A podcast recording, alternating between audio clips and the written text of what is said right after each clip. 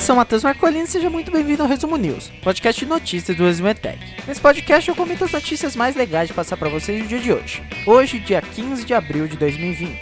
Vamos lá! A primeira notícia é do G1. Sairemos do ministério juntos, afirma Mandetta que diz não aceitar demissão de secretário. Bom, o que aconteceu hoje, né? Uh, hoje no comecinho da, da tarde, no finalzinho da manhã, o secretário de Vigilância em Saúde, o Wanderson de Oliveira, ele pediu demissão para o Mandetta. E ele entregou uma carta de demissão porque ele sabia que o. Ele sabe, na verdade, todos nós sabemos que o Mandetta tem prazo de validade. Em algum momento, o Bolsonaro, que já manifestou esse desejo, ele vai demitir o Mandetta em algum momento. Inclusive, dizem é, a jornalista Mônica Bergamo, ela disse que hoje ela disse hoje, né, que o Mandetta ele foi demitido, mas segue no cargo. Então é, é, é, tem aí uma suposição de que talvez ele fique no cargo até sexta-feira apenas.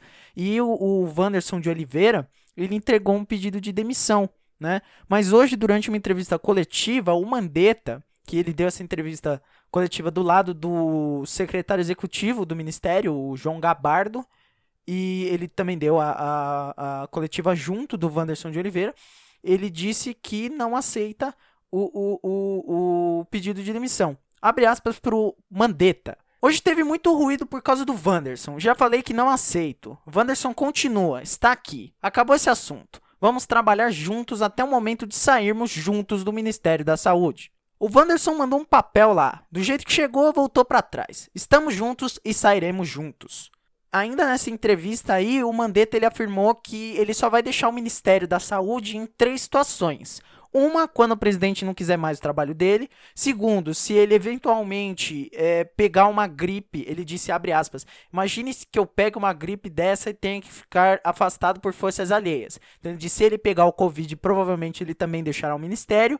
E a terceira, que é quando ele sentir que o trabalho feito já não é mais necessário, porque de alguma maneira eles já passaram por esse estresse. Então, ele dá três aí opções eh, para ele sair do ministério. E segundo ele mesmo, todas as alternativas continuam válidas. Abre aspas para o Mandetta.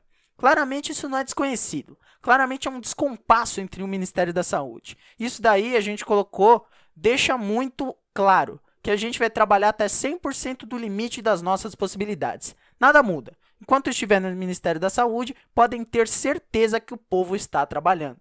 E ainda durante a entrevista, o Mandetta disse que é uma coisa pública que ele vai sair, ele admitiu que ele vai sair, e ele também disse que é importante que seja lá quem o presidente colocar no Ministério da Saúde, que ele confie que dê as condições para que a pessoa possa trabalhar baseada na ciência, nos números, na transparência dos casos, para que a sociedade possa, junto com seus governadores e seus prefeitos, tomar suas melhores decisões. Aí o Mandetta ele também terminou falando aí que ele não é astrólogo, nós não somos astrólogos. Ele deu aí uma alfinetada no guru de Jair Bolsonaro, que é o Olavo de Carvalho, um astrólogo. Próxima notícia. Notícia da Agência Brasil. Cientistas testam remédio que reduz 94% da carga viral da Covid-19.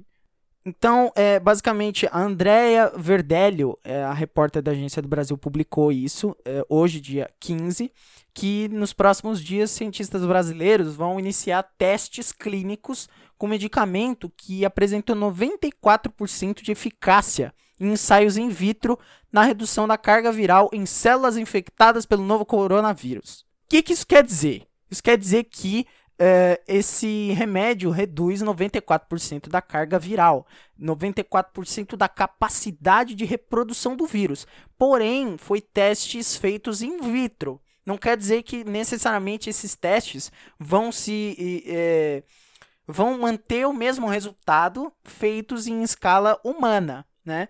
O nome do, do medicamento só será divulgado após o fim do protocolo de pesquisa clínica e até que seja demonstrada a sua eficácia e segurança em pacientes. Isso quem disse foi o ministro da Ciência, Tecnologia, Inovações e Comunicações, o Marcos Ponte, Marcos Pontes, aquele mesmo, o astronauta, né? Ele que é talvez o, o, o, o ministro. É que agora tem o Mandetta, né? Mas uh, antes a gente fazia a piada de que o ministro mais pé no chão do Bolsonaro era um astronauta. Mas aí fica a informação. A notícia, eu acho que eu vou deixar essa notícia na descrição para você que talvez queira entender melhor, porque tem muito procedimento uh, médico aqui, né? Então, o protocolo de ensaios clínicos, a forma do, dos... Protocolo médico não, né? Protocolo químico. Uh, tem bastante coisa sobre isso. Eu vou tentar deixar aí para vocês, se eu lembrar, não sei se vou lembrar, mas o ministro também apresentou hoje o resultado do trabalho do CT Vacinas da Universidade Federal de Minas Gerais, a UFMG, que também por meio da rede vírus desenvolveu um reagente nacional que tem a mesma performance de reagentes importados para testes diagnósticos de COVID-19. Então isso aí é, possibilita com que o Brasil talvez aumente a possibilidade de testes, porque a gente sabe que hoje tem poucos casos no Brasil, porque estão sendo feitos poucos testes do, da Covid-19.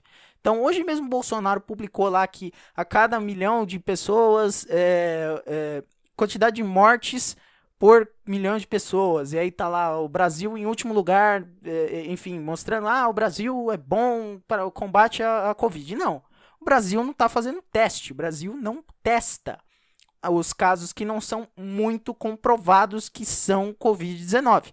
Então aí acaba que é, fica difícil de descobrir quem está com, a, com a, a, a, a doença, né? quem está infectado com o vírus, porque não tem teste. Mas é isso, eu vou deixar aí a descrição para você conseguir ler. Próxima notícia. Notícia do UOL. Conselho de Publicidade abre processo sobre lives do cantor Gustavo Lima. Então, como é que funciona? Vamos lá é, o CONAR, que é o Conselho Nacional de Autorregulamentação Publicitária, ele abriu ontem uma representação ética contra as ações publicitárias realizadas nos shows do Gustavo Lima em casa, né? As lives. Acho que todo mundo acompanhou, todo mundo é, tem pelo menos alguma noção que as lives do Gustavo Lima fizeram muito sucesso, tanto no começo da quarentena agora, quanto na, na, na, na última semana a live Gustavo Lima Boteco em Casa, que foi a primeira, lá no dia 28 de março, e a live Boteco Boêmio em Casa, no dia 11 de abril, elas receberam aí um, um processo a partir de denúncias de, recebidas de dezenas de consumidores é, quanto à bebida alcoólica, né? Porque como é que funciona? Como a gente percebeu, Boteco Boêmio em Casa, aí tem uma, uma propaganda, né? Aí tem uma publicidade envolvida. E uh, os, os o, o público, né, as pessoas, os consumidores que reclamaram para o Conar, eles falam que o, o, o, precisa de cuidados recomendados do Conar para publicidade de bebidas alcoólicas. Lembrando que o Conar ele, é, ele faz parte da, da ele faz parte da publicidade, né? Ele é um órgão que autorregulamenta a publicidade. Então são publicitários que regulamentam a publicidade. Beijo pro Clewer que me ensinou isso nas aulas de legislação. Então como é que funciona? É, o CONAR ele não tem peso de lei, mas as decisões do conselho geralmente costumam ser atendidas por anunciantes, veículos de mídia, agências de publicidade, porque senão pega mal né? Então aí estão dizendo que o Gustavo Lima está incentivando demais é, o consumo de bebidas alcoólicas, que não tem nenhum tipo de lei, é, nenhum tipo de, de, de, regulamentação quanto à quantidade de bebida que eles consomem, também não tem nenhum tipo de regulamentação quanto à idade é, permitida para assistir esse tipo de conteúdo. Então abriram aí uh, uh, uh, o processo contra o Gustavo Lima e a Ambev disse que vai reforçar orientações quanto a isso. Vamos ver como é que vai rolar o restante aí da quarentena, porque ainda vai ter live do Leonardo e o Leonardo gosta de beber. Vamos ver como vai funcionar aí pro Leonardo. E a rapidinha de hoje é uma notícia da Folha que diz que o IPE disse que o pico de Covid-19 em São Paulo será em maio, mas que ele não sabe se a quarentena segue até lá. Então, é, tem uma entrevista um tanto quanto grande da Folha com o Davi Wip, muito completa a entrevista. Uh, ele reclamou nessa entrevista sobre o tratamento que ele recebeu do Bolsonaro. Ele disse que não ia falar sobre o, o governo federal, porque ele não, não, gosta de falar sobre isso, porque ele já foi atacado pelo Bolsonaro e tal. Eu noticiei isso alguns dias atrás. Uh, e, e, ele disse que ele disse na entrevista, né, que ao ser perguntado da, da, data de pico aqui em São Paulo, né, parafraseando a pergunta, o ministro Mandetta já disse que em maio e junho serão os piores meses. É a mesma avaliação para São Paulo?